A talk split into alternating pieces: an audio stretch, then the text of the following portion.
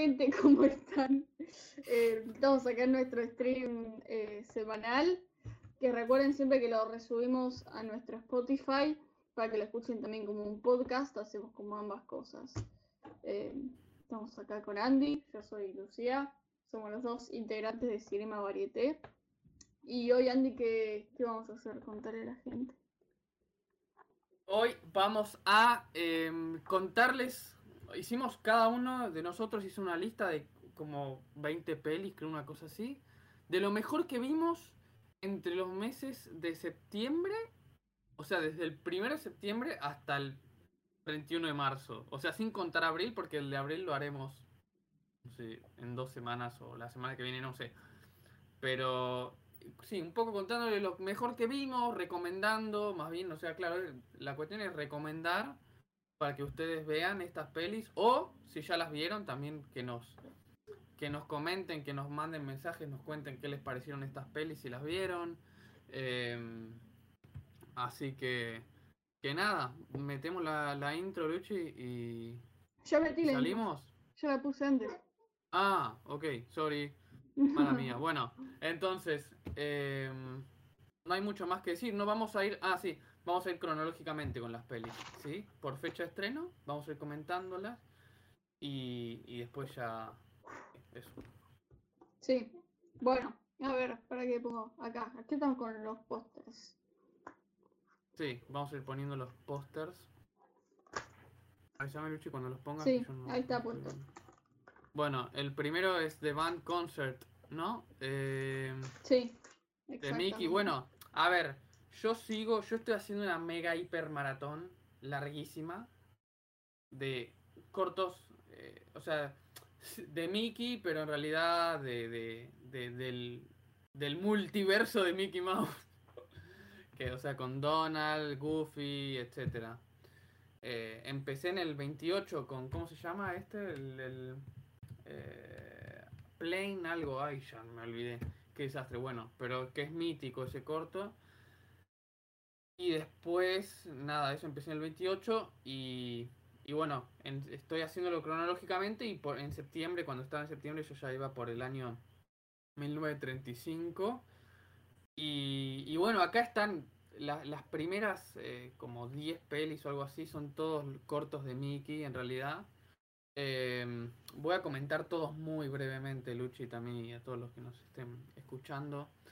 Eh, porque bueno, son cortos, no hay demasiado que hablar, siempre el estilo es similar, creo que todos conocerán más o menos. Eh, el estilo es muy, sí, eh, como el cartoon, ¿no? Eh, pero, pero siempre muy, muy buenito, ¿no? Muy, muy pulcro. Un humor muy, muy blanco, por decirlo de una manera. Cosa que al principio, en los primeros cortos del 28 y, y los primeros años, no era tan así. Mickey era un poco más, más perverso, por decir más juguetón, qué sé yo. Pero bueno, The Band Concert, eh, Mickey es director de orquesta, en Mickey's Opera, Gr- Grand Opera, Luchi, que es el siguiente, puedes ir pasándolos un poco, voy a contar muy, muy rápidamente. En Mickey's Grand Opera, si no me equivoco, también era eh, como director. eh, me acuerdo que Mickey's Grand Opera tenía un gag que. ¿Cómo me reí? O sea, es que me acuerdo que dije, este gag vale todo, es tremendo. El siguiente es Through the Mirror. Ah, bueno, Mickey's Grand Opera del 36, Through the Mirror es del 36 también, que, que ahí es una cosa, es muy bueno. Eso, a mí siempre me gustan las películas, es un toque tipo de fantasía o de magia que, de magia más bien, que, siento como que refleja el cine también, la pasión que tengo por el cine, ¿no? Y Through the Mirror, es, Mickey es un mago y pasan cosas re locas. eh, eh, que es tipo Alicia, Alicia en el País de las Maravillas, ¿no? Eh, tiene un poco como eso y está muy muy bueno.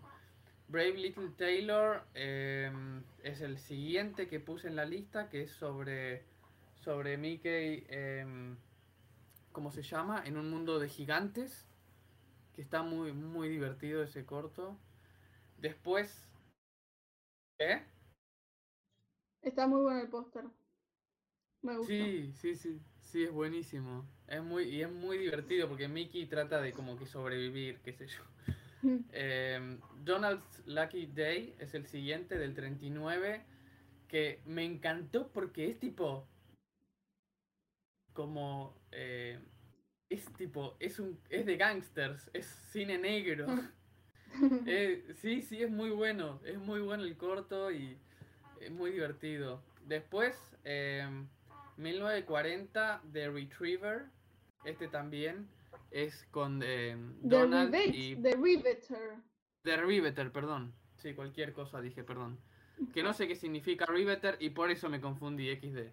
Bueno, The Riveter, eh, Donald y Peg Leg Pete, que es el, el gato gigante ese que, que siempre es el, el villano, que cada vez aparece, va apareciendo menos y es como que cada vez es un poquito menos villano con el, con el paso de los años. Pero, pero en este, este corto te matás de risa, te matás de risa. Te juro, es muy divertido. Em, este es de 1940, también de 1940, Mr. Duck Steps Out, que es la primera aparición de Daisy, que también y tiene algo, es la primera aparición de Daisy y están también los, los sobrinos que se llaman, siempre me olvido el nombre, Du, Du y no sé, no me acuerdo cómo se llama. Pero son muy. Stu, no me acuerdo cómo se llaman, pero son muy divertidos los tres sobrinitos de, de Donald y, y, de, y bueno, esta Daisy también la primera Y que aparece, me parece. Goofy, Goofy no aparece desde el principio, ¿no? Él también apareció más tarde. No, bueno, Goofy aparece ya en, en blanco y negro, aparece. ¿Mm? Eh, mi personaje favorito es Donald, usualmente. Y, y fue medio el que más éxito tuvo y estoy viendo por qué. Me parece, o sea, Mickey me parece que es el que tiene el- tiene la magia. Mickey, Mickey es el más tipo legendario. O sea, los cortos que hay de Mickey son como que se- siente como que estás viendo historia del cine, ¿se entiende? Em, eso es lo que me transmite a mí. Donald, Donald para mí es el como que el más gracioso. ¿Entiende? Mickey es el más aventurero, qué sé yo, pero Donald es el más gracioso. Y Goofy no soy el más fan, la verdad. Y Pluto tampoco, hay algunos cortos de Pluto que casi todos los de Pluto son los que menos me gustan, porque como ni hablan tampoco y como que en general las historias me parecen un poco más son más más gags visuales que digamos que, que otra cosa, entonces no sé, no y, y también se puede ver esto en que cuando vieron que Donald la empezó a romper, hacían todo Donald, Donald, Donald, Donald, Donald, y incluso hacían más Goofy que Mickey. En, un- en una época, en los 38, a finales de los 30, principios de los 40. O sea, ya no se veía tanto de Mickey, ¿ok? O sea, era mucho Donald. Y, y repito, veo por qué. O sea, era todo un éxito, era la gran estrella del momento Donald, cosa que al principio de los 30 la gran estrella era Mickey. Claro. Eh, pero Mickey no, nunca perdió igual eh, esa... Se dice, ¿cómo se dice? Mitiquismo, no sé, que es mítico, ¿no? Es, es legendario. Eh, no... Eso nunca lo perdió. Claro. Em, por cierto, antes de seguir con las pelis, em, casi todos lo- los cortos de, de, de Mickey estaban siempre producidos por Walt Disney, pero igual em, usualmente, usualmente cada personaje tenía em, su director, digamos. Los de Donald solían estar dirigidos por Jack King. Em, los de Goofy por Jack Kinney. Después, eh, bueno, igual había de todo. También había otros directores. Dick Landy. Estaban Bill, eh, Bert Gillett, ese es mítico. También ese estaba más desde el principio, desde los primeros cortos. Bill Roberts. Bill Roberts vi pocos y me gustaron mucho lo de Bill Roberts. David Hunt, Wilfrid Jackson también. eh, había uno de apellido Hanna, que no me acuerdo cómo es el nombre. Montana. Bueno. También esa, te estás adelantando, Luchi, esa estaba mi favorita, pero después. Em, pero bueno, esos eran más bien los directores que no, no estaban acreditados hasta. O sea, no aparecían en la película, pero hay documentos de que ellos fueron los directores, pero en los en el año 44 o 45 se empezó a poner una placa al principio con directores, animators, music, bla bla bla, con todos los créditos. Mm. O sea que hasta el 45 o algo así no se hacía. Eso también me resulta muy interesante. Em, después de Mr. Duck Steps Out. Recuerden, perdón. Todos los que estoy diciendo también son a color. El primero a color es en el 35. The Band Concert, que es el primero que nombré, es uno de los primeros a color. Y en el 39 es que se hace, o en el 38 siempre me confundo, pero creo que es en el 39, es que se em, proyecta la primera peli de animación en color. Es Snow White, Blancanieves. Mm. Eh, que es en el 39. No sé, con fantasía. Sí, no me equivoco. Sí, sí, sí, pero no la estoy nombrando. Ah, o sea, ah, con esto iba que, o sea, entre Donald's Lucky Day, que es del 39, por ahí se hizo, em, ¿cómo se llama? Eh, Snow White. Después se hicieron las dos estas que nombré de Riveter y Mr. Duck Steps Out. Y después llegó Fantasía, que es el segundo eh, largometraje animado. Se hizo eh, a color, ¿no? Em, y, y, bueno, Fantasía es una peli. Bueno, en inglés le pronuncian Fantasia. A mí me da mucha risa eso. Fantasía es una peli que yo veía desde chiquito. Y, y no veía. O sea, veía cuando era chiquito y no veo desde que soy chiquito. ¿Se entiende?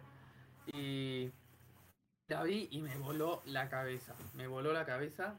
Les digo desde ya que se convirtió de nuevo en una de mis all time favorites, que digamos de mis favoritas de toda la historia. Tremenda fantasía. Em, y. O sea, me parece tipo una originalidad, me parece. Creo que en el momento no tuvo tanto éxito. O sea, me puedo imaginar por qué. Pero creo que demuestra que Disney era un artista, o sea, eran eran tipos que estaban desafiando los límites del cine, me parece.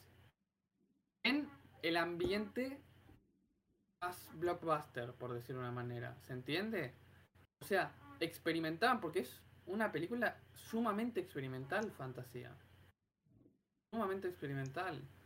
Em, para el que no lo vio, por las dudas digo, son son como muchos cortos em, que tienen que están acompañados por música eh, música académica eh, las más grandes obras académicas se podría decir pero más bien son imágenes que acompañan esa música imágenes inspiradas por esa música em, tiene obras como la sexta, de, la sinfonía, sexta sinfonía de Beethoven, la consagración de la primavera de Stravinsky, tiene, tiene el Ave María de Schubert, qué sé yo, tiene obras clásicas muy importantes y le ponen imágenes a eso. Tenían un montón de artistas que imaginaban con esa música y hicieron estos, esto, esto, este conjunto de cortos. Eh, el más famoso de todos es el único en el que sale Mickey, que es el de el del aprendiz del brujo de Paul Dukas, creo que se llamaba el compositor, si no me equivoco. Y, y bueno, eh, es, es legendaria esa película y alguna vez Luchi, ¿habían, viste el Escafandra Visión Luchi? ¿Vos conocés? No. ¿No? Ah, bueno, es un canal buenísimo bueno, habían contado, creo que Fantasía fue la primera peli en la historia en tener sonido estéreo, si no me equivoco. Em, eh, que después como que fue un sistema que diseñó Disney, pero que se usó solo para Fantasía porque, porque fue como medio fracaso en el sentido de que era muy difícil de hacer. Pero era estéreo, así que mm. también un logro, un logro enorme también desde lo técnico.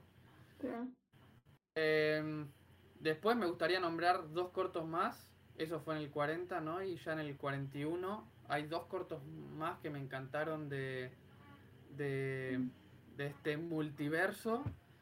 Eh, uno es Truant Officer Donald, que está muy bueno porque eh, contaba... Eh, nada, él estaba como cuidando que, que los...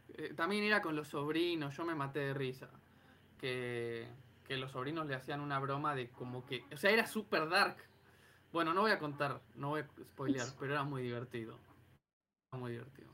El último Chef Donald que también, o sea, cocinando, mezclaba ingredientes y nada, era muy divertido. Eh, así que eso sería todo lo de los cortos. Todos los de los, sí, excepto Fantasía que no es un corto, sino que como dijimos es un largo. Ok. Bueno, después eh, ah, The Lady from Shanghai. The Lady from Shanghai, que vos, Luchi, la viste o no? Yo la puse en la lista, creo. Ah, ¿no la viste vos? No. Ah, pensé que la habías visto. Bueno. Eh, The Lady from Shanghai me pareció un obrón de Orson Welles, dirigido por Orson Welles, actuando como un crack siempre, siempre, siempre, lo amo. Un cine negro misterioso que me, me, o sea, viste, Luchi, y a los que nos estén escuchando, a veces pasa que ya pelis tan viejas como que las vueltas de tuerca, los plot twists, no necesariamente te sorprenden, los ves un poco venir, pero uno las aprecia más por, por el estilo, por cómo están dirigidas, etcétera, etcétera. Pero no porque te sorprenda el plot twist necesariamente.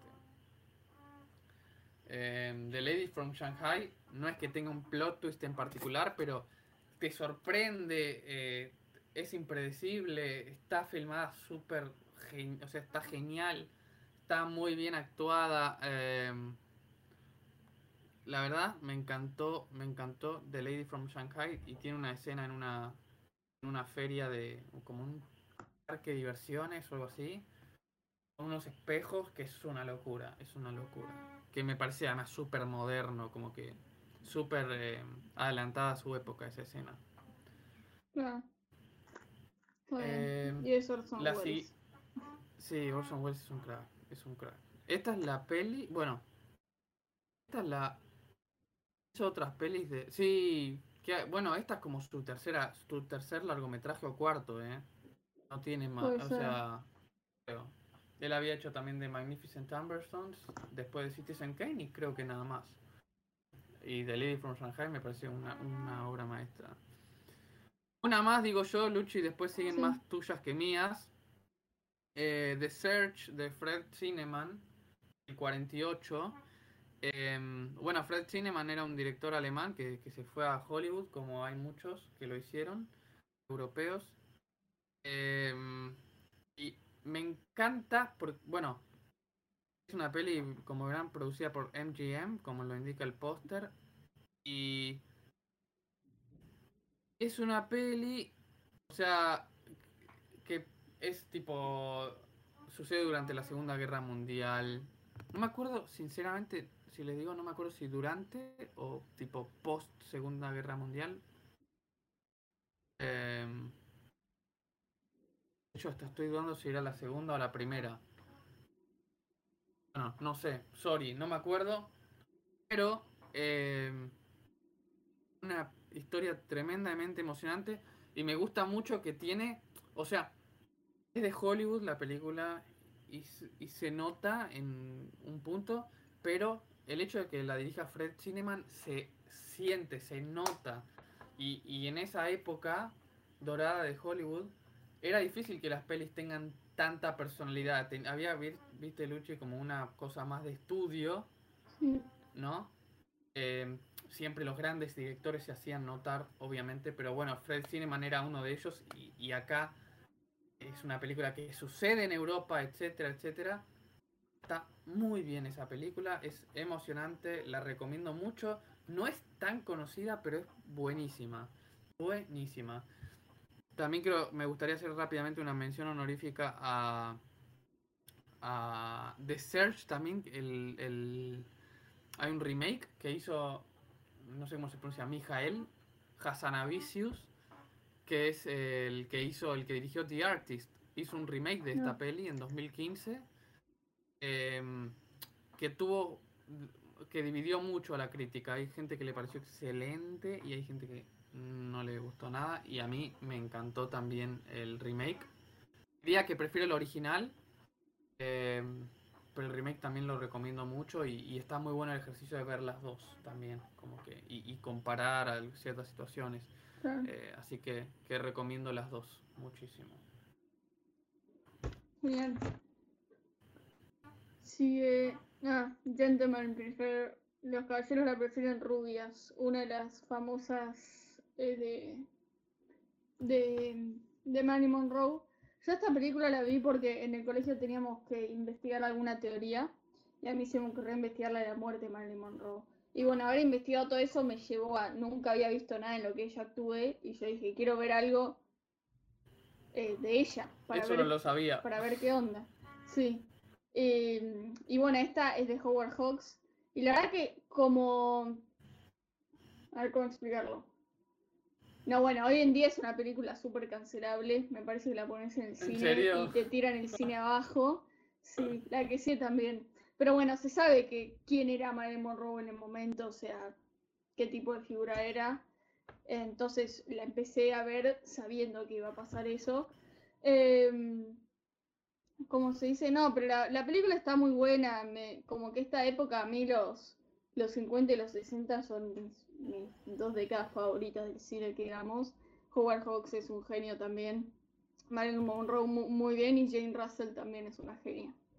Eh, nada, está buena, o sea, tiene un humor también bastante bueno. La verdad que estaban bien como película en sí, si la compara con otras, capaz no es maravillosa, pero en general me, gustó me gustó bastante. O sea, por algo la puse en mi top 20. Yo vi de septiembre hasta ahora vi alrededor de 90 películas y tuve que elegir 20. Y esta estaba, así que me gustó, me gustó. Además tiene música, tiene música eh, para los que escuchan Madonna, ella tiene una canción que se llama Material Girl. Y ella en el videoclip eh, hace referencia a una parte de esta película que es igual, es idéntico, es genial. Eh, es la misma ropa, la misma escenografía, es, un musical este y es genial, es muy bueno. Así que vean la peli y vean el videoclip de Material Girl de Madonna, que es de sus primeros videoclips y es buenísimo. Eh, Después de Senior Rich, esta es la segunda que vi Marilyn Monroe. No vi un montón, creo que vi estas dos. Como para darme una idea, ¿viste? Pero esta es de mi amadísimo y muy, muy querido em, Billy Wilder. La hizo Billy Wilder. Eh, Billy Wilder trabajó mucho con Marilyn Monroe. Trabajó bastante con ella. Y esta me gustó más que la anterior, la verdad. También muy cancelable pero es espectacular. Es la que tiene, viste, la famosa escena de Marilyn Monroe que le da el viento abajo y se le levanta la pollera con el ah, vestido blanco. Es de ahí. Que aparece también en Pulp Fiction, que después la voy a mencionar. Em, así que no, no, están buenísimas. Tienen como su humor, son muy ligeras, son películas súper ligeras, eh, pero graciosas y también te, te metes mucho en, la época, como que entendés la época. Es como el resumen de la época de Monroe, que era la estrella, fue la estrella de toda esa década. Em, así que sí, está buena. Muy buena. Esa no es musical, pero está buena. Yo las quiero ver. ¿Tienen, ves, tipo, similitudes entre las dos? O sea... El personaje de Marilyn Monroe eh, suele ser siempre como una chica que está muy sola, ¿viste? Y que quiere mm. algún hombre y generalmente también que le interesa lo material, el, dinero, ¿viste? Que es medio tontona, ¿viste? Mm. Esas cosas. Pero, por ejemplo, em, en, en, cuanto a dirección, que digamos, Billy Wilder tenía mucha personalidad, Howard Hawks también. Em. Eh, sí, claro. Sí, pero, eh, por ejemplo, Vos que viste The Apartment, nada que ver.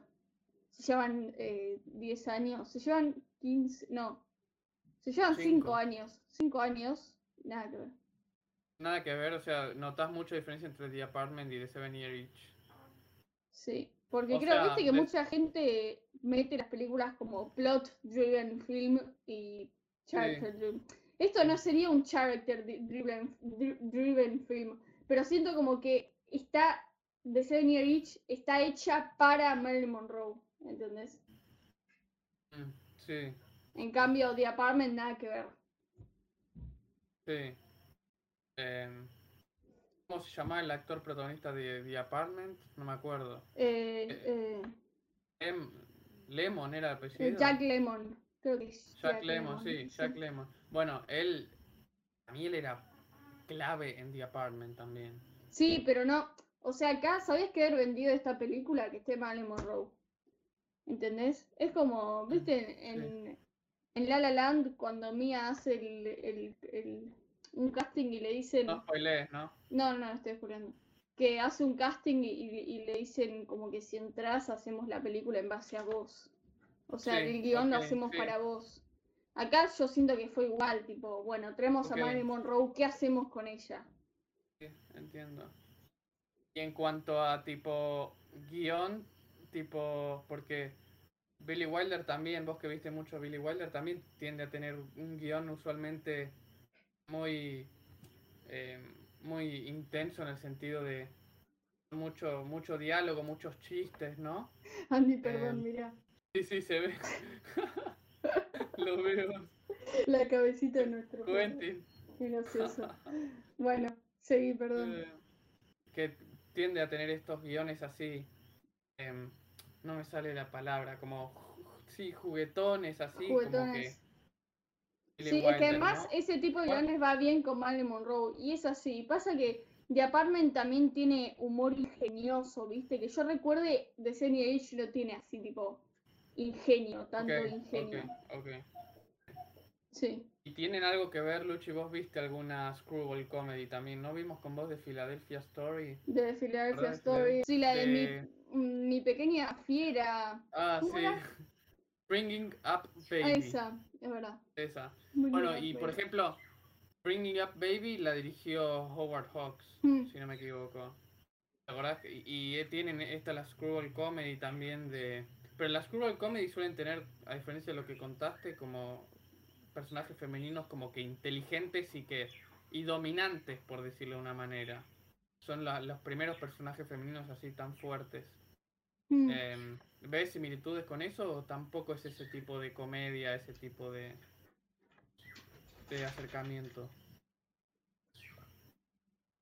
Em, mira. Yo la peli la vi hace bastante y me da mucha risa. Yo la peli la vi hace bastante. em, entonces no me acuerdo tan específicamente. Sí recuerdo que, como digo, el personaje Marilyn Monroe era inteligente para lo que quería. O sea, si tenía que buscar, si quería cosas materiales y demás, era muy inteligente. Em, ¿Cómo se dice? Está ahí. Em, pero. Pero no, no, o sea, yo no, no, no me hizo acordar a las Cruel Comedy cuando la vi. Ah, está nuestro amigo Louka GG en el stream. Ah, bien ahí. Buenas. ¿Viste algo? Quiero saber si vio alguna de las pelis que estamos nombrando que nos comente. Peter, decís que Peter vio alguna de las películas. Ah, eso, no, no, no, entonces Peter no vio. ¡Peter! ¡Míralas! Carajo. No sabía que era Peter, si soy honesto. Low cash, sí, bueno. Em, ¿Cómo es? Pone ajajajaja. Que nos comente cuál de todas las que, cuál de todas las que nombramos le resulta más interesante hasta ahora. No, no sé cuánto habrá escuchado, capaz acaba de unir. Bueno, entonces que nos vaya comentando cuál le resulta interesante. Bueno, seguimos. Si- siguiente, yo no. Siguiente, Luchi. Sí, Contame, Luchi, cómo se llama esta película. esta se llama eh, Dun. No, se, se llama Chibusa Yo Ayen Nare. Bien. Se llama, bueno, así en japonés, supuestamente, como, tal cual lo pronuncié yo, ¿ok? Ah, Traten de practicarlo, sí, por favor. En español es como pechos eternos o algo así. En inglés es The Eternal Breasts. Em, es una peli, es muy interesante, muy interesante. Peter pone qué pingo es esa peli.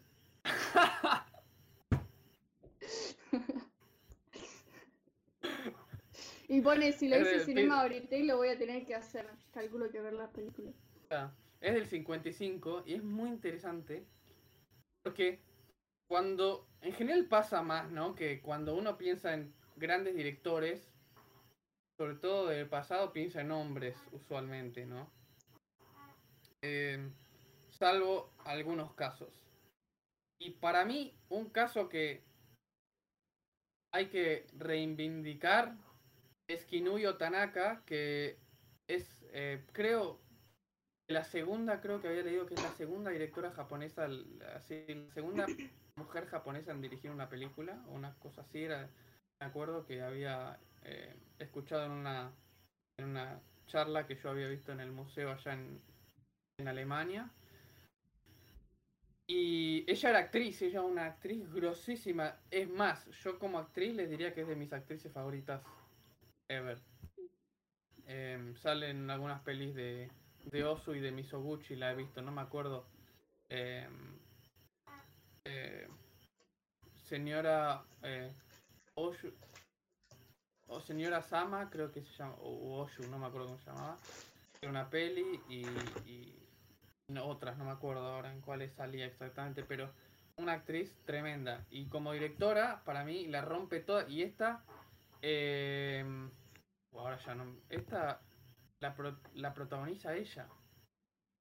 Esta la protagoniza ella. A ver, Andy leer en el póster los nombres, mirá. Eh, ah, no, no la protagoniza ella. No, no la protagoniza. Era una chica más joven, sí, ya me parecía. Porque iba a decir que la protagonizaba, pero dije no, para. Em, bueno, la verdad que me parece muy interesante, eh, sobre todo. Bueno, no, o sea, para todo el que esté escuchando esto y que también esté interesado en, me parece en ver películas, o sea, es una película muy interesante para ver desde un punto de vista de, del rol de la mujer y todo eso, me parece a mí. Esa es mi opinión, obviamente. Pero ella contaba también así historias eh, de mujeres, ¿no? Como lo hacía también Misoguchi, ¿viste, Luchi? Vos habías visto alguna peli de. Misoguchi, también contaba historias de, más bien de mujeres, pero bueno, era desde el punto, era casi todas eran más bien de reclamo social, Misoguchi no era tanto de, de hu- humor, pero no dejaba de ser un hombre relatando eso, y es muy interesante ver el punto de vista de una mujer tan grosa como era Tanaka, y cuenta, o sea, en la historia es, bueno, eh, más bien la protagonista es una poetisa que, que en situaciones extremas eh, escribe poemas, que eso es muy linda, muy interesante, muy emotiva la peli y la recomiendo eh, muchísimo, la verdad. Es excelente. Excelente. Bien. No con el nombre era que vi en Misoguchi. Ahora. Pregunta El- Peter a ver cómo era el nombre. Peter, pero léelo, boludo. Ahí. ¿Cómo se em, em, ahora te digo, Peter, para. eh, ¿Cómo se llama? Em, The Eternal. Acá En está, mira. Arriba dice, arriba ustedes ven el nombre de la película, el director, el año, todo, acá está. Larga vida a los pechos. También aparece así un poco. The Eternal Breasts. Quiero buscar un nombre en español. Hechos Eternos también. Muy Peter buena, dice, falta a mis clases de kanji, mala mía, falté. Mira, pila, tenías que Em. estudiar para este stream. Claro, olvídate. ¿Cuál era Luchi de Misoguchi? A ver. ¿Cuál viste? ¿Te acordás? De Misoguchi, era una sobre la prostitución, algo de woman. Ah, algo de Woman. A ver, quiero ver cuál es yo vi de Tanaka. Para recomendarles también para que la vean. Para, porque Tanaka aparece en esta peli, pero es un personaje secundariazo. Eh, vale. Misoguchi vi... Bueno, mientras les cuento, Tanaka actúa en Barbarroja de Kurosawa, que esa creo que de las que les voy a nombrar es de las más conocidas, o sea, es una, un obrón, buenísima Barbarroja de Kurosawa. Eh, señora Oshu, como dije, ella es la señora Oshu, rompe toda en esa peli. Eh, Cartas de Amor otra peli que dirigió ella, que no me acuerdo si actúa, sí, actúa, pero también un personaje bastante secundario. Y en Flor de Equino- Equinoccio, creo que se dice. Siempre confundo si es Equinoccio o Equinoccio, que creo que es una flor. Sí, bueno. Eh, ahí también ella hace una de las, de las protagonistas que, que la verdad que encanta la peli Flor de Equinoccio o de Equinoccio, o como se pronuncia. Eh, Ah, The Woman of Rumor. ah, no, esa no la vi, che. Original Date, Uwasa Noona. Bien, exacto, esa misma. Pero bueno, nada, esa peli, Kinuyo Tanaka, en serio, véanla. O sea, es, es tipo, desde el punto de vista tipo archivo histórico, archivo social, por decir una manera, es otro nivel. Es muy bueno, muy interesante. Perfecto. Y también aprovecho de Cartas de Amor, también dirigida por ella, es buenísima también. Love Songs. Bueno, a ver. Next. Love Letter. ¡Uh! Peliculón. ¿Sabía, ¿Sabía mucho este señor o no? Este señor sabía un huevo. La tenía Eh, clarísima. Sir Alfred Hitchcock. Y el Sir es porque era un Sir, no por otra razón. Bien. Eh, ¿Cómo se dice? Esta película, hay un problema. Tengo un problemón con esta película. Y es que este es un remake que hizo él mismo una película suya. ¿En serio? Sí, Ah, está la había escuchado alguna 56 vez. y hay otra creo que el 40. No, no sé. Pero este es el remake y yo la original no la vi. Ah, Vi la más nueva nada más. Em, pero, a ver, ¿por qué la puse? Miren que yo no recuerdo muchísimo, porque como digo, esta la habré visto en septiembre, a lo sumo octubre. Pero Hitchcock siempre me gusta. Y yo sabía que esta tiene que estar en el top porque es Hitchcock y porque seguro me había gustado como para estar en el top. Tiene, además actúa James Stewart. lo amo. Sí. Y tiene, tiene todo ese esos tipos de guion de las películas de Hitchcock súper como ingeniosos, em, con Mm. sus debidos plot twists, su suspenso. em. Hitchcock vieron que no solo en el guion, sino para lo que sea era muy, muy bueno para narrar con, con símbolos, con cosas que habían en la composición del plano, movimientos de cámara, como que él realmente es de los pocos directores que yo podría as- asegurarles, también por lo que leí, porque yo leí El cine es un Hitchcock, alto libro, él controlaba todo en una película para narrar. Él realmente narraba con todo, con absolutamente todo lo que podía narrar. Y bueno, Mm, no sé, es un película. No hay mucho Me que decir. imagino. La quiero Sí. ver yo. Eh, tendría que ver yo también antes la versión, la primera versión. Pero se- según lo que recuerdo en el libro, él decía que le gustaba más esta, creo, Ok. por lo que recuerdo. Bueno, next one. Uh, la película. ¿Qué película? El, el apartamento. Esta vez eh, no es la primera vez que la vi. Yo esa película la vi como 3, 4 veces. Esta creo que es la segunda. Creo. Y si no es la primera, pero no creo que es la segunda. Es la película con la que conocí a Billy Wilder. Billy Wilder es también de mis directores favoritos. Me encanta y la película es espectacular. Hicieron en el en el Teatro San Martín, en el Centro Cultural San Martín, hicieron el un, un ciclo de cine de Billy Wilder Fui a ver varias películas ahí, es espectacular. Y The Apartment Store es mi favorita. Realmente es humor tan ingenioso, está tan bien actuada. El guion es excelente. El guion es, creo que de lo mejor de la película.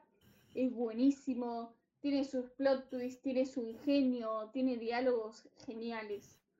Eh, y bueno, Jack Lemmon también me, me gusta muchísimo cómo actúa. Él que trabajó mucho con Billy Wilder.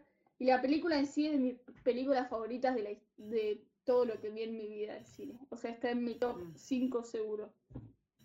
Em, a mí, yo, eh, yo, bueno, la vi una vez la peli, hace ya bastante, pero, pero me pareció de otro nivel también, me pareció excelente, excelente. O sea, como que la premisa y cómo se desarrolla y, y los personajes, cómo se van relacionando entre ellos. Eh, el, el cómo, o sea, el uso del apartamento y cómo eh, la cámara retrata el departamento, todo está muy, muy bien. Es todo genial. Todo es muy, muy bueno. La película está muy bien construida, la verdad. Sí, sí, muy bien. Yo no, me la olvido.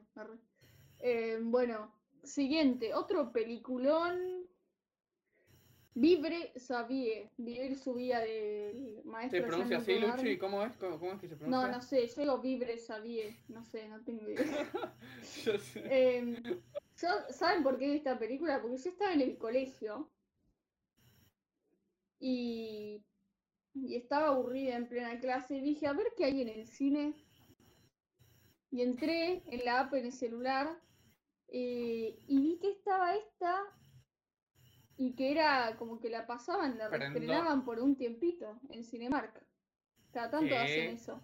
Cada tanto meten alguna película clásica que la reestrenan un tiempo. Sabía que, la sabía que metían pelis clásicas, pero no me imaginé que iban a meter una peli tan. O sea, francesa. Eso sí que no lo esperaba. claro. esto. No, no, pero. O sea, yo la vi y dije, voy. Y la compré ahí la entrada y fui a los dos días, creo. Y yo no tenía idea como que yo creo que lo único que había visto de, Godard hasta el momento era Pierrote el Loco. Eh, y que no me había gustado tanto. Entonces como que nunca había seguido viendo, no era una prioridad. Pero dije, película clásica en el cine, voy. Y, y fui y me encantó. También están para mí en mi top 5 de películas favoritas.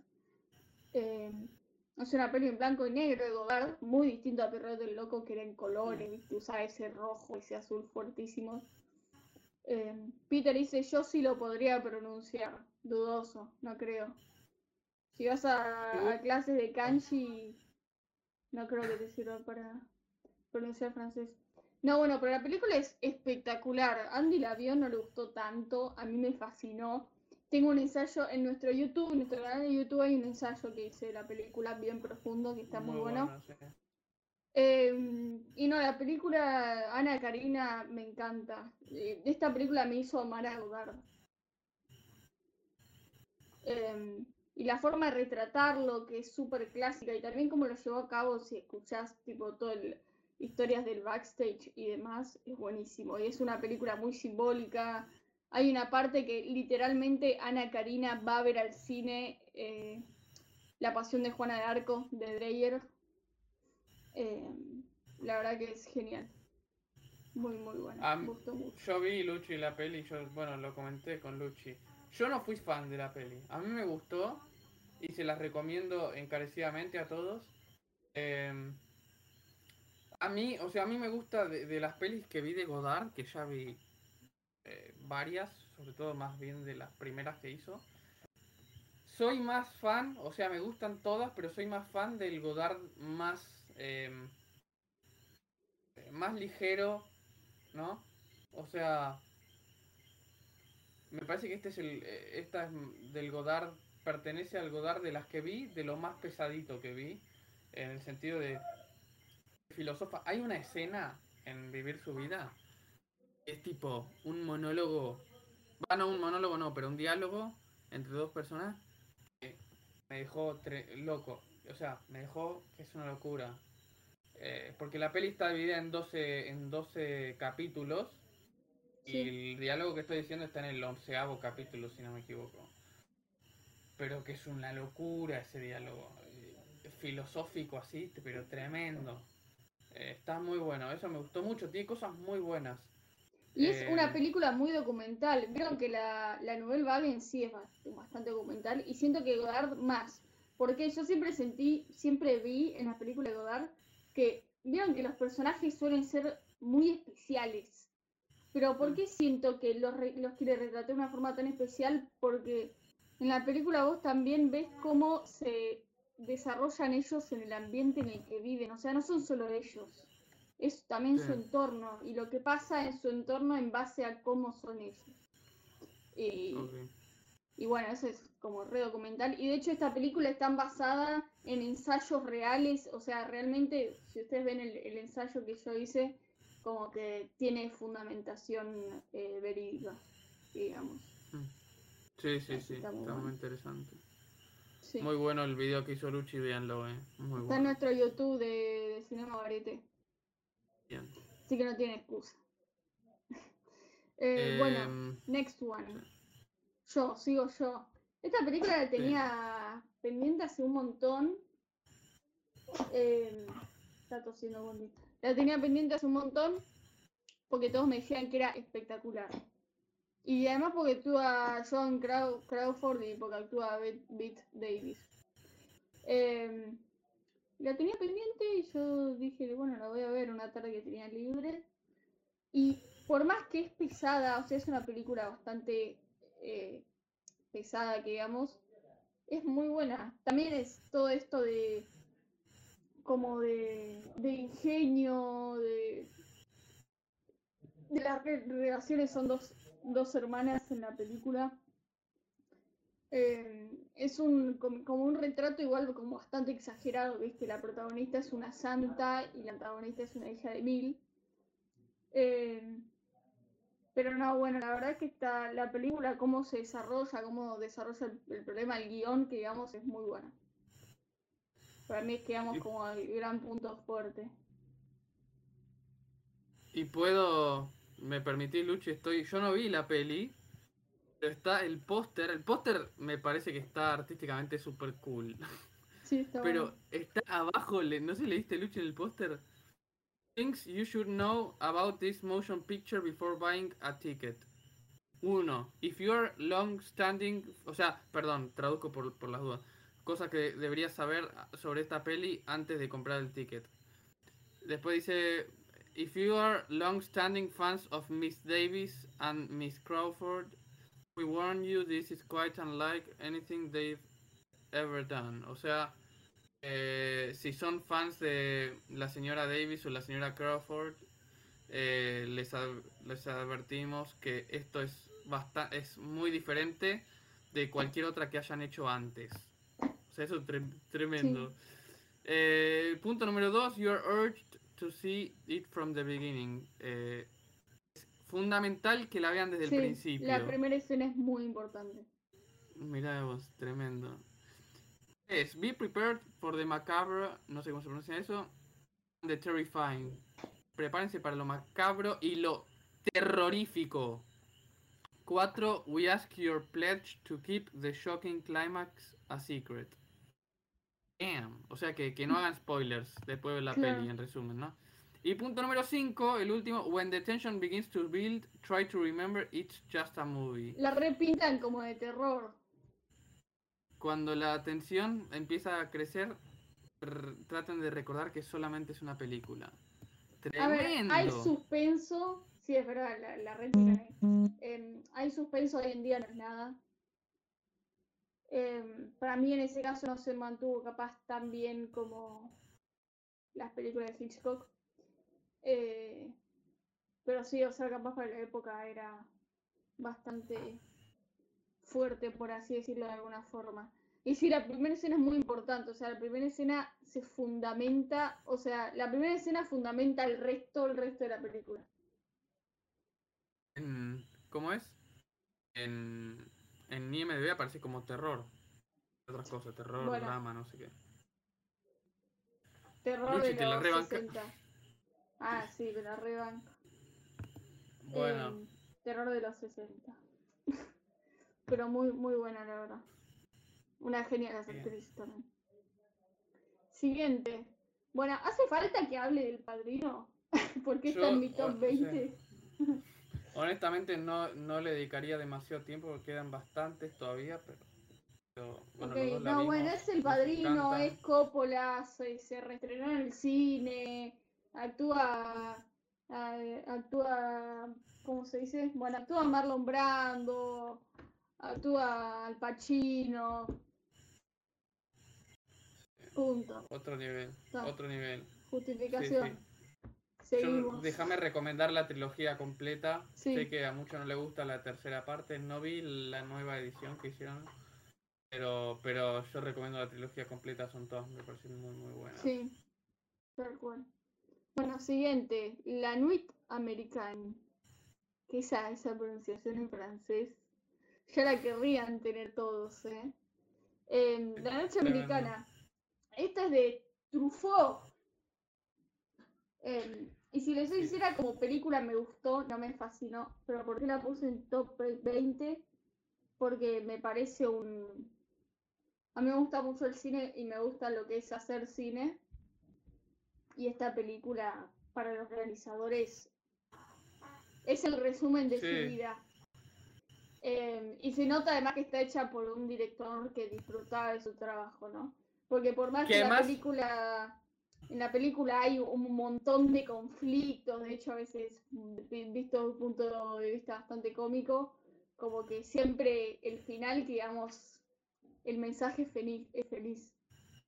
Como que no es tipo, uy, qué trabajo de mierda, está lleno de problemas, ¿no? Y lo mejor es que Truffaut actúa del director. Sí, sí, eso es genial. Eso también está muy bueno. Ahí está en el póster, acá está Truffaut. Sí, está en el póster. Sí, sí, Sí, Muy buena. Yo también la vi y me encantó. A mí me, a mí me encantó. sí, Así que... que- muy, muy buena. Siguiente, next. Al Pacino, Dog Day Afternoon. Che, son todas mías ahora. Eh, Sí, hay un poco más tuya, pero... Sí, porque yo puse 23 o no, por ahí. Bueno, sí. eh, Tarde de Perros. Muy conocida de, dentro del Pacino. ¿Sabes que no me acuerdo quién la dirigió? ¿Sidney Eh, Lumet? Sidney Lumet. Sidney Lumet. Em, Sidney Lumet, yo vi de él esta y vi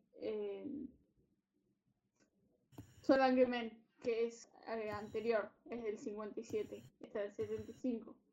Eh, pero la verdad es que la, la película es espectacular, el centro es Al Pacino, todo pasa por Al Pacino. Em, la, la, la trama es muy interesante, muy atrapante, el desarrollo también, el final también, no, no les estoy poniendo nada. Eh, y se genera también una tensión enorme, la verdad. Eh, así que sí, muy recomendada. Y es muy conocida, por algo lo es. ¿Vos, Andy, la viste? No, la bicha. Todavía. Mirala, che. Bueno, a ver, seguimos, así no la alargamos tanto. Uy, esta es returbia. The Fly, La Mosca, de David Cronenberg, 1986. Saltamos 11 años de Dog Day Afternoon. Em, bueno, yo me hice un. Yo me hice una maratoncita de, de las pelis de Cronenberg em, en orden cronológico. eh, pero de las más, de las más bien las más importantes. Y vi varias hasta como 2000, que 2000, 2002 o algo así. Creo que la última que vi es esta Existence con Z. Em, y de Fly, o sea, lo que vi de Cronenberg me parece un director eh, un poco irregular.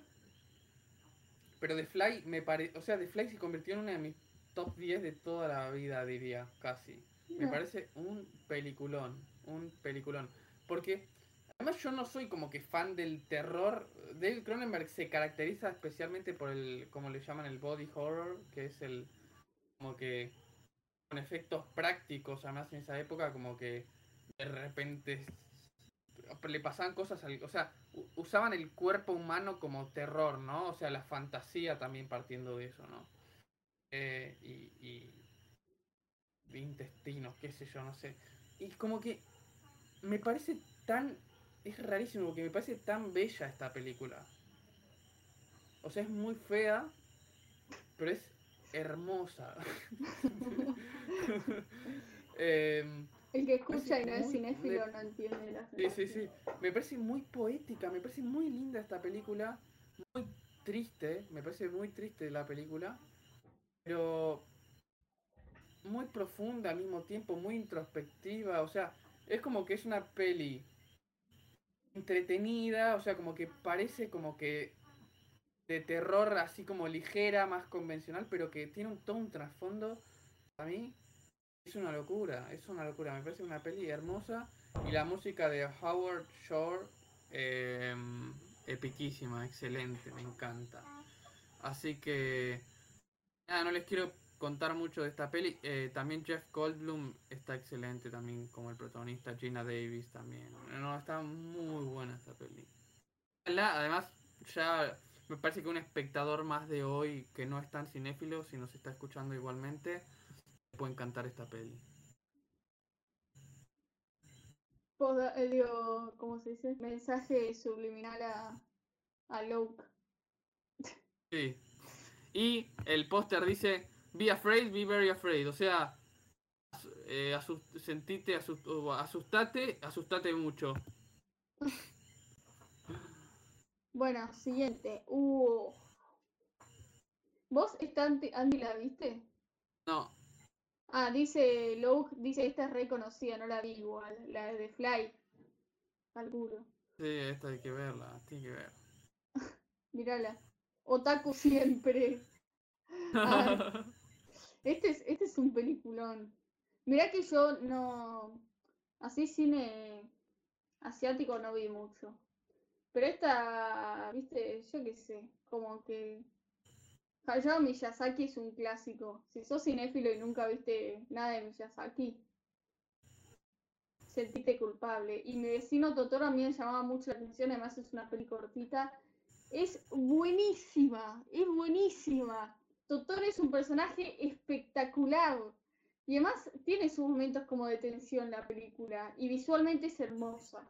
El póster es lindo, em, sí. Nada, y también tiene ese, como. Trata el tema de la infancia, la, imaginación, ¿viste? No sé, es, genial. Es genial. Me gustó muchísimo la verdad. Muy, muy buena. Visualmente y y la música debe ser muy linda también. La música también era muy linda, sí. Buena peli, recomiendo, dice Peter. Recomienda el cinéfilo, ¿eh? Tenés que hacerte de Peter tu top 20 de todas las que mencionamos. Porque obviamente viste todas, entonces. Bueno, la esta está en Netflix, dale. Netflix. Y es cortita. Bueno, siguiente. Uf, son todos peliculones lo que estamos pasando, Andy. Bueno, Pulp Fiction, esta, esta tampoco voy a hablar, gastarme mucho porque ya está todo dicho. Miren lo que es el póster, para mí de los mejores pósters tipo de la historia del cine, es espectacular. Eh, Uma eh. Thurman, una genia, John Travolta, un genio, eh, Samuel Jackson, un genio, eh, yo qué sé, Tarantino, un genio, el guion es, es espectacular. ¿Qué más voy a decir? Un clásico de las mejores películas. Bueno, yo vi solo tres de Tarantino, pero las tres que vi es sin duda la mejor. Y Peter la vio hace poco, me contó hoy. Ah, ¿en serio? Sí. Mira, bueno. Bueno. Es, excelente la película. Pulp Fiction, muchachos. Véanla. Sí. Y también, perdón, como, como son varias historias que se van como que entrelazando y con el. con el. ¿Se llama, Luchi, esto del. El, el McGuffin del, del, de la valija esta que, que, no saben, bueno, se entiende lo que digo, para los que la hayan visto. Está muy bueno. Peter dice muy parecida a Once Upon a Time in Hollywood, el formato. Él me dijo Sí. eso. Yo no sé por qué. Pero bueno. Bueno, no, pero para mí, bueno, Once Upon a Time in Hollywood tiene un par de flashbacks. Fiction me parece que es más rebuscada en cuanto a, a los a las líneas de tiempo, ¿no? Sí. Em, y, y Tarantino es un director con mucha, mucha personalidad, me parece. Y Re. estos diálogos cargados. Pulp Fiction, o sea, sus- las primeras pelis de Tarantino solían ser mucho más cortas, pero Pulp Fiction es muy larga, dura como dos horas y media, si no me equivoco. Y Once Upon a Time in Hollywood también. em, así que sí, para mí tiene, incluso Pulp Fiction retrata, sí es muy noventosa Pulp Fiction, por más que es de los 90, pero retrata la, la cultura pop de esa época y Once Upon a Time in Hollywood también retrata la cultura pop de una época, pero en este caso de los 70, eso también me parece Claro. bastante similar. Sí. Sí, sí. Pero bueno, pasamos a la siguiente porque se, se nos alarga así demasiado Sí. todo. Fantasía del 2000. Fantasía 2000 es del 99 Bueno, y... no, pero ¿cómo se dice? Que... Uy, sorry, pa. voy a silenciar el... IMAX. ¿What? Sí. Bueno, el tema es que Fantasía 2000 sé que dividió bastante. A mí me parece un peliculón. Em, por mí que hagan Fantasía 2022. o sea, me parece que el concepto de fantasía original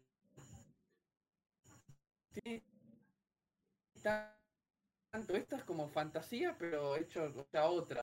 Eh, hicieron lo mismo, son distintos cortos, incluso Fantasía 2000 contiene el mismo del aprendiz del brujo de,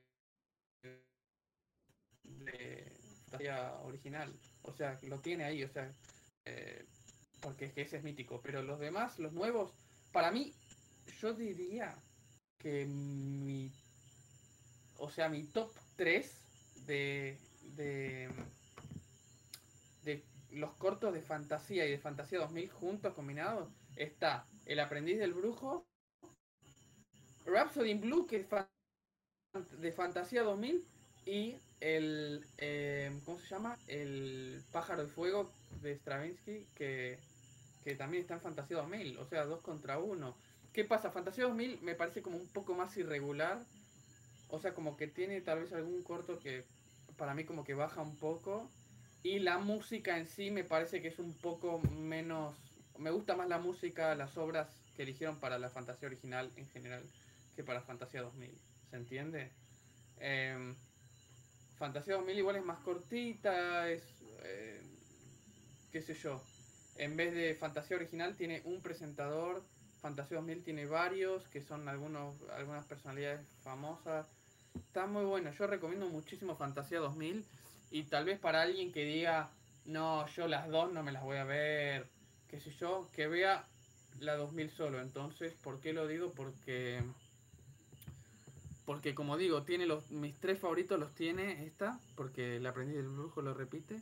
Y encima porque es más cortita, creo, qué sé yo, creo que se le va a ser más, más sencillo. Pero vean, o sea, si pueden ver las dos, vean las dos. Son excelentes las dos.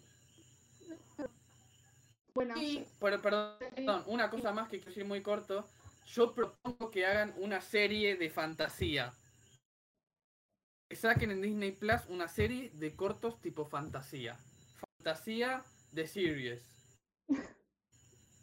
Sería excelente. Apuesta, después si me, si, si, si me la, con, con que me paguen unos, unos dolaritos, se la dejo a Disney.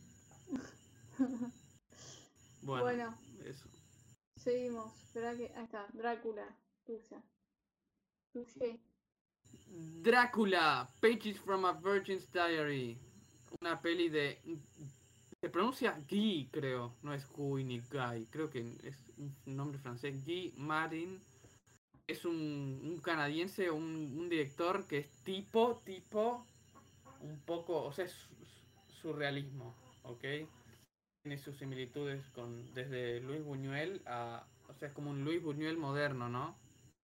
Em, tipo David Lynch, me parece que no llega a ese nivel así como que de locura, pero yo vi dos pelis suyas, no, tres, un corto y dos largos. Y esta es por lejos la que más me gustó. Me encantó Drácula porque en realidad él fue contratado por el... Acá lo dice en el póster, no. él es de Winnipeg, se llama la ciudad en Canadá, que es al sur de Canadá, pegado a Estados Unidos. Y el ballet de Winnipeg hizo, em, hizo esta versión de Drácula con eh, obras académicas también. Em, me acuerdo que tenía la primera sinfonía de Mahler, si no me equivoco, y no me acuerdo qué más. Em, y bueno, la historia de Drácula, ¿no? Pero una historia medio, o sea, con vueltas de tuerca, no es la historia convencional de Drácula. Y a él lo contrataron para que filme. Pero el chabón dijo, no, yo que no voy a filmar así, poner la cámara y listo, no, yo voy a hacer una película una película de esto. E hizo unas cosas tan locas. O sea, él, o sea, es todo filmado en el teatro mientras el ballet bailaba el ballet, ¿se entiende? Pero yo nunca vi una filmación de una obra en vivo, o sea, tipo, ya sea teatral, ballet o lo que sea. Vieron que a veces se hace como Hamilton, por ejemplo, es tipo Hamilton, pero, pero el chabón dijo, no, para, yo voy a darle una vuelta de tuerca, la voy a hacer cinematográfica, ¿se entiende? Es una locura, es una locura esta película. Eh, además es cortita, dura como una hora y diez, una cosa así, si no me equivoco. Eh, Veanla, es buenísima, buenísima.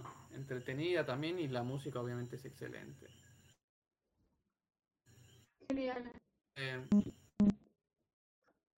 bueno, si se escucha mucho el celular que vibra. No sé si. No puedo hacer nada. ¿Lo puedes silenciar o, o, o moverlo? Que se está, además se está cortando todo. ¿Qué? el mismo celular el que usa el micrófono. Ah, ah ok. Bueno, em, seguimos. Eh, Grizzly Man. Grizzly Man. Em, de Werner Herzog.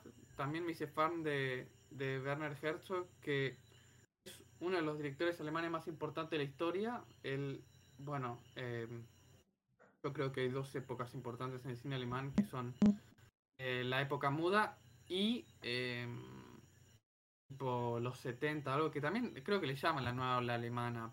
Tampoco es tan importante, tan conocida como la, Nouvelle Vague francesa, pero bueno, Werner Herzog, esta peli es de 2005.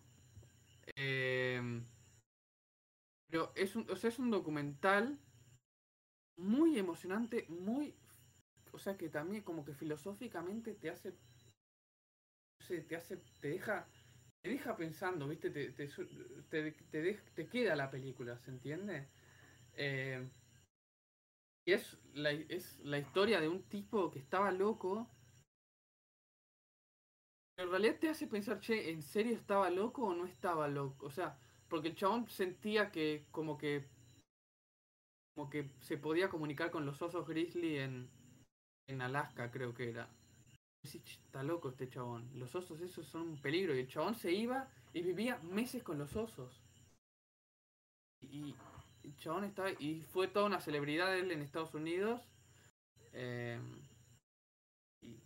y, bueno, es muy interesante. O sea, para alguien que conozca su historia, déjenme cómo, a ver cómo se llamaba él, porque tal vez lo conocen.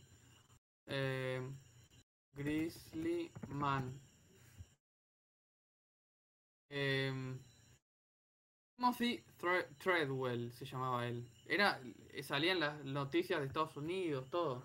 Muy conocido era él, pero... Y, bueno, esta es un poco su historia y su historia con los osos y es emocionante. Véanla, es un documental muy, además muy, muy, muy fácil de ver, no es un documental así, oh, qué aburrido, no, es, es casi tipo, no documental, tipo ficción.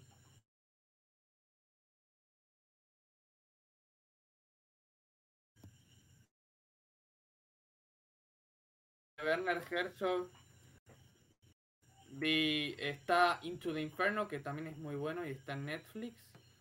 Está em, Diamond, eh, The White Diamond. También estas tres son documentales. Em, y después es un remake buenísimo de Nosferatu. En el 80 o algo así. Que vi esas y siento que vi algo más de él. Ah, no. Ah, sí. ¿Cómo se llama? Eh, estaba muy buena. No me acuerdo, que sucedía en la Antártica. Em, ahora les digo. Antártica, Antártida, siempre me confundo cómo se dice. La Antártida, ¿no? Em, ¿Cómo se llamaba la peli? Eh, el culo del mundo. Sí, seguí. Eh,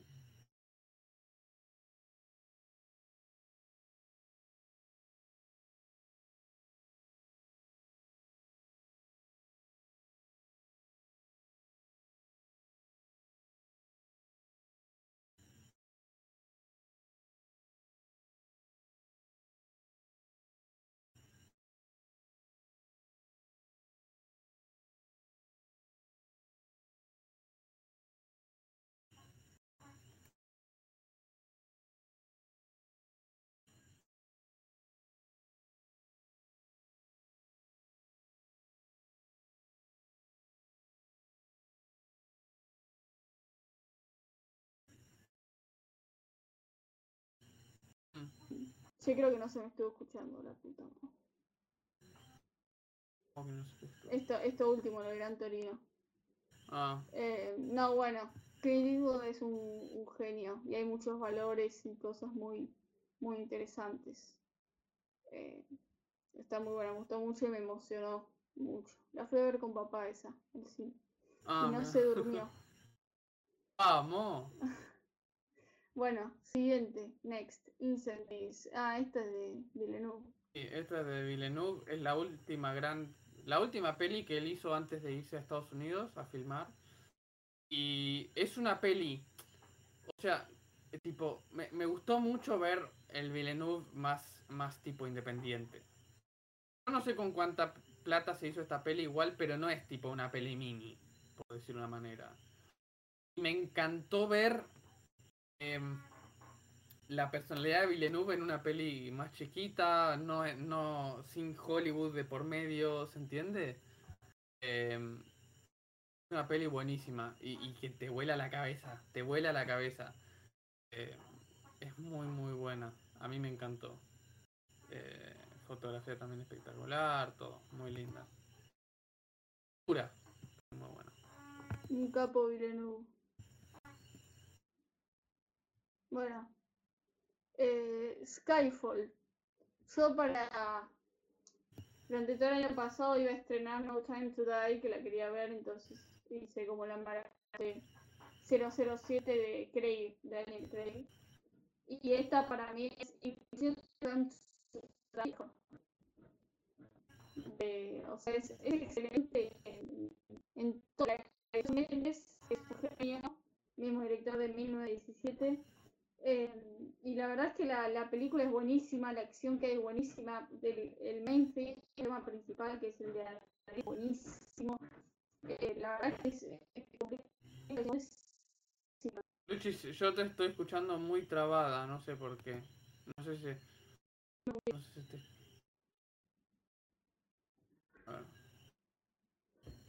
Está andando mal el wifi.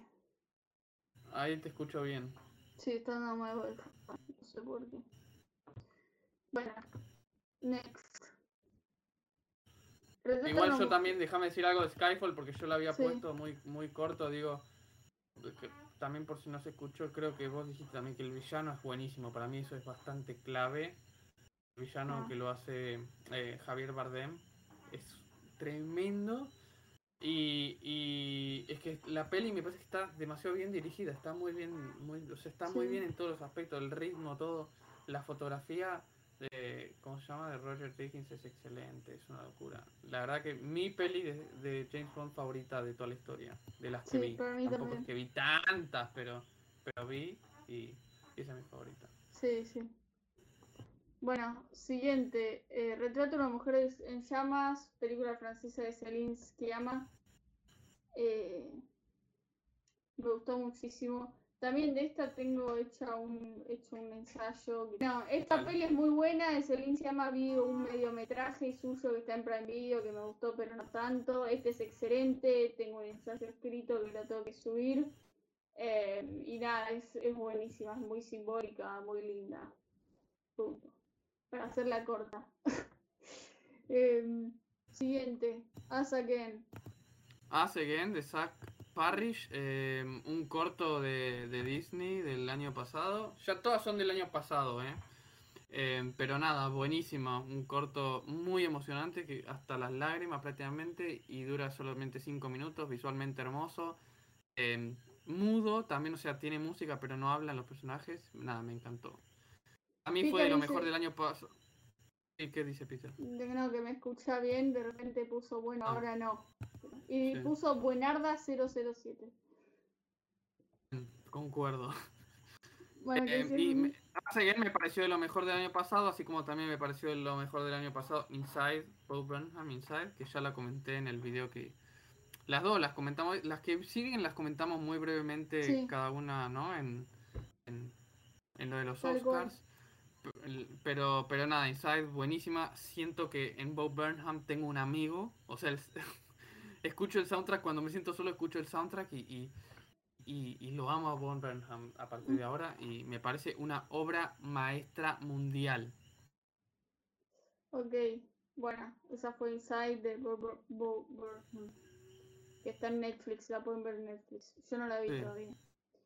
Bueno, siguiente, Flea. Estuvo en los Oscars este año, es un documental animado, cosa que yo nunca había visto y me llamó mucho la atención es sobre los refugiados, unos, la historia de unos refugiados.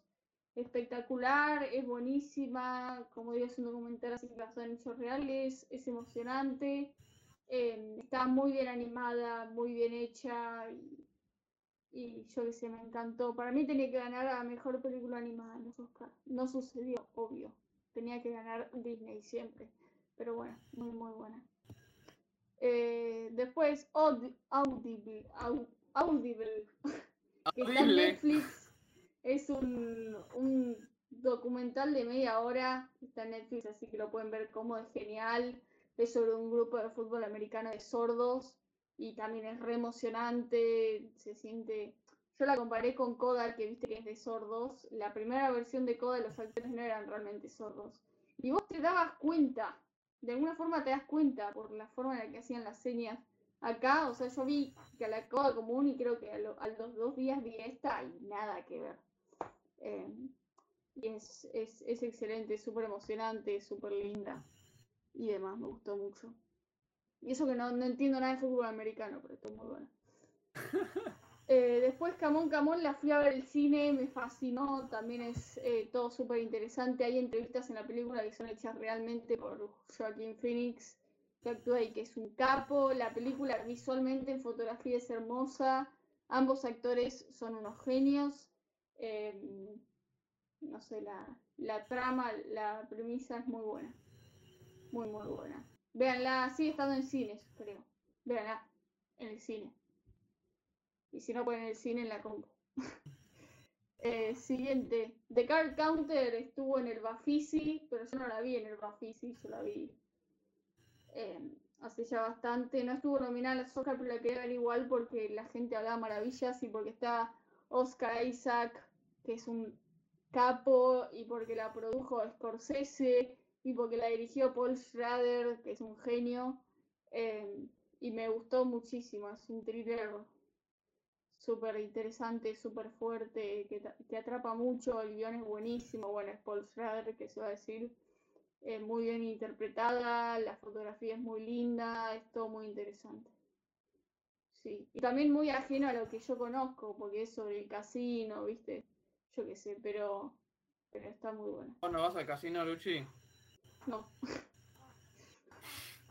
bueno, siguiente, Madres Paralelas. Esta, bueno, Pedro Almodóvar siempre me gustó mucho. Esta la vi Eh, No es mi favorita, pero me gustó bastante. La fotografía no me gustó, yo la había hablado con Andy, no me gustó la fotografía, pero el resto me había gustado mucho. Hay actrices que están muy bien, por ejemplo la que hace la madre de la madre de Milena Smith, que es esta actriz que está acá en el póster.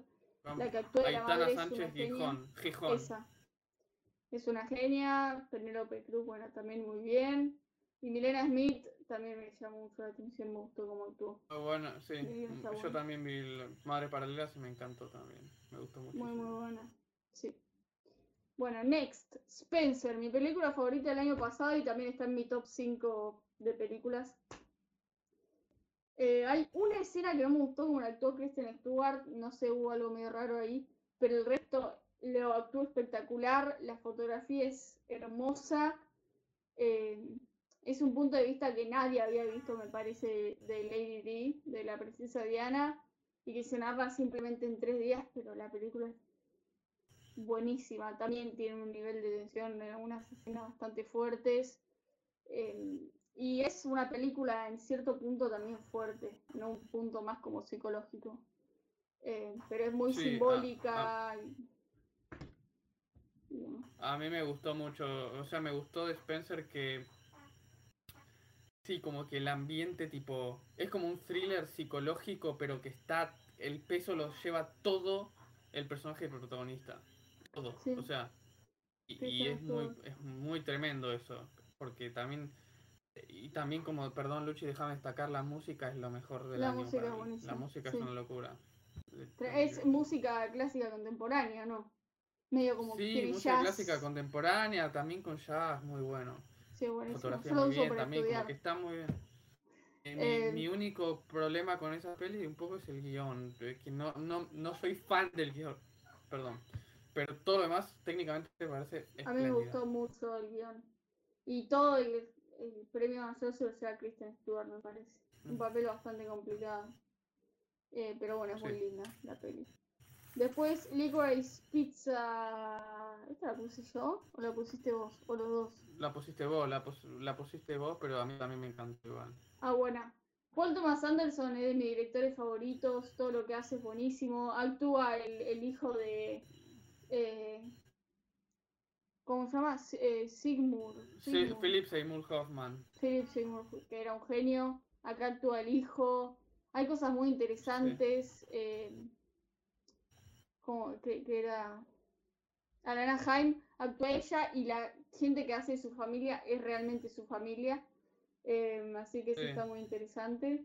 Eh, tiene un par de datos así interesantes la peli. Es una peli bastante, si te soy sincera, a nivel trama simple, pero está muy buena. Me gustó mucho.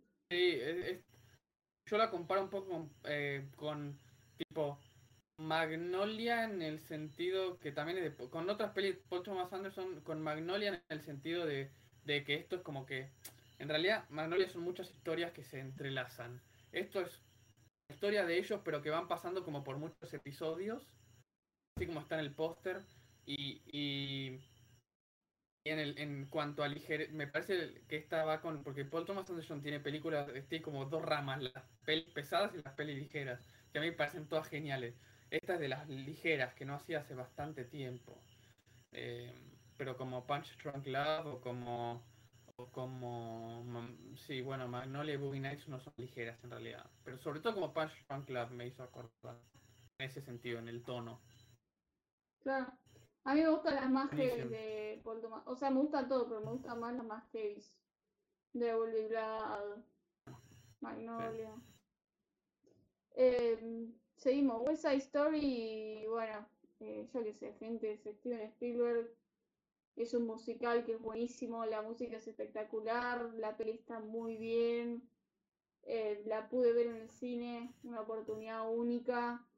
eh, está muy bien adaptada, mantiene todo esto de, del clasicismo, digamos, el clasicismo. Sigue siendo clásica, no es de repente cine ultramoderno. Eh, y bueno, no vi la, el- la película original, pero igualmente me gustó mucho. Seguimos. Belfast. Ah, esta es la última. Bueno, cierro yo. esta es la última Eh, Belfast es de Kenneth Branagh, que yo de él solo había visto una de Frankenstein que no me gustó nada, pero nada, nada. Entonces no le tenía mucha fe como director, pero iba a estar en los Oscars, la había escuchado mencionar y buenas críticas, y estaba en el cine, y dije, fue, la voy a ver. Y me gustó muchísimo. Además es sobre la infancia, el mismo que Branagh, y, y la verdad que está buenísima, te da también un poco hay cosas de la historia que yo no sabía y que uno con este tipo de películas las aprende. Desde un lado también bastante íntimo porque justamente es la infancia de Kenneth Branagh. Eh, el nene que actúa, que no me acuerdo el nombre, eh, Jude Hill. Es un genio. Y la fotografía es, hermosa. ¿Qué? No es un Hill. Eh, y bueno, la recomiendo también por la fotografía, si la pueden ver en una pantalla más grande o lo que sea, háganlo. Eh, la peli está buenísima. La debatí con un profesor de cine y estuvo interesante el debate. Buenísimo. Bueno. Eh, sí. ¿Cerrando? Sí. Eh, bueno, gente, espero que, que les haya gustado, que no se les haya hecho muy largo. Em, una hora y media. Eh, eso fue lo mejor que vimos de septiembre hasta marzo. Em, de todo, hay de todos los años, de todo tipo, todo género, todo director. Eh, y bueno, tenemos el plan de, como venimos diciendo, hacer todos los fines de semana un stream, sea viernes, sábado, domingo, realmente a la tarde-noche o a la noche. Eh, el, viernes pasado hicimos un stream súper interesante sobre el tema del Inca eh, con Martina, una estudiante del SNERC. Ese stream lo tienen, ya no está en nuestro Twitch, pero está en nuestro, en nuestro Spotify subido como podcast y en nuestro YouTube con video y está interesantísimo, la verdad. Y bueno, la semana que viene vendremos con otro stream barra podcast también el fin de semana. Así que esténse atentos, síganos en Instagram, que seguramente ahí vamos a anunciar. Y coméntenos, a nosotros nos encanta interactuar con ustedes. Así que si quieren, o sea, vean las pelis que les recomendamos. Eh, coméntenos si ya vieron alguna de estas, coméntenos, escríbanos. Em, bueno, obviamente, síganos, suscríbanse todo en todas Síganos también en nuestras cuentas individuales, Peliculandi, que la suya que está medio inactiva igual. Y, la mía cinema, Cine Flasheada, que esa está bastante activa, la estoy activando. Y, bueno, en Spotify, estamos en varias plataformas de podcast, en Anchor y en YouTube, Cinema Varité, el canal. Bueno, nada más, ¿no? Nada más. Bueno, chao gente, muchas gracias por ver, gracias Peter por estar ahí comentando y nos vemos en un próximo podcast. Así es. Un abrazo a todos. Chao. Adiós.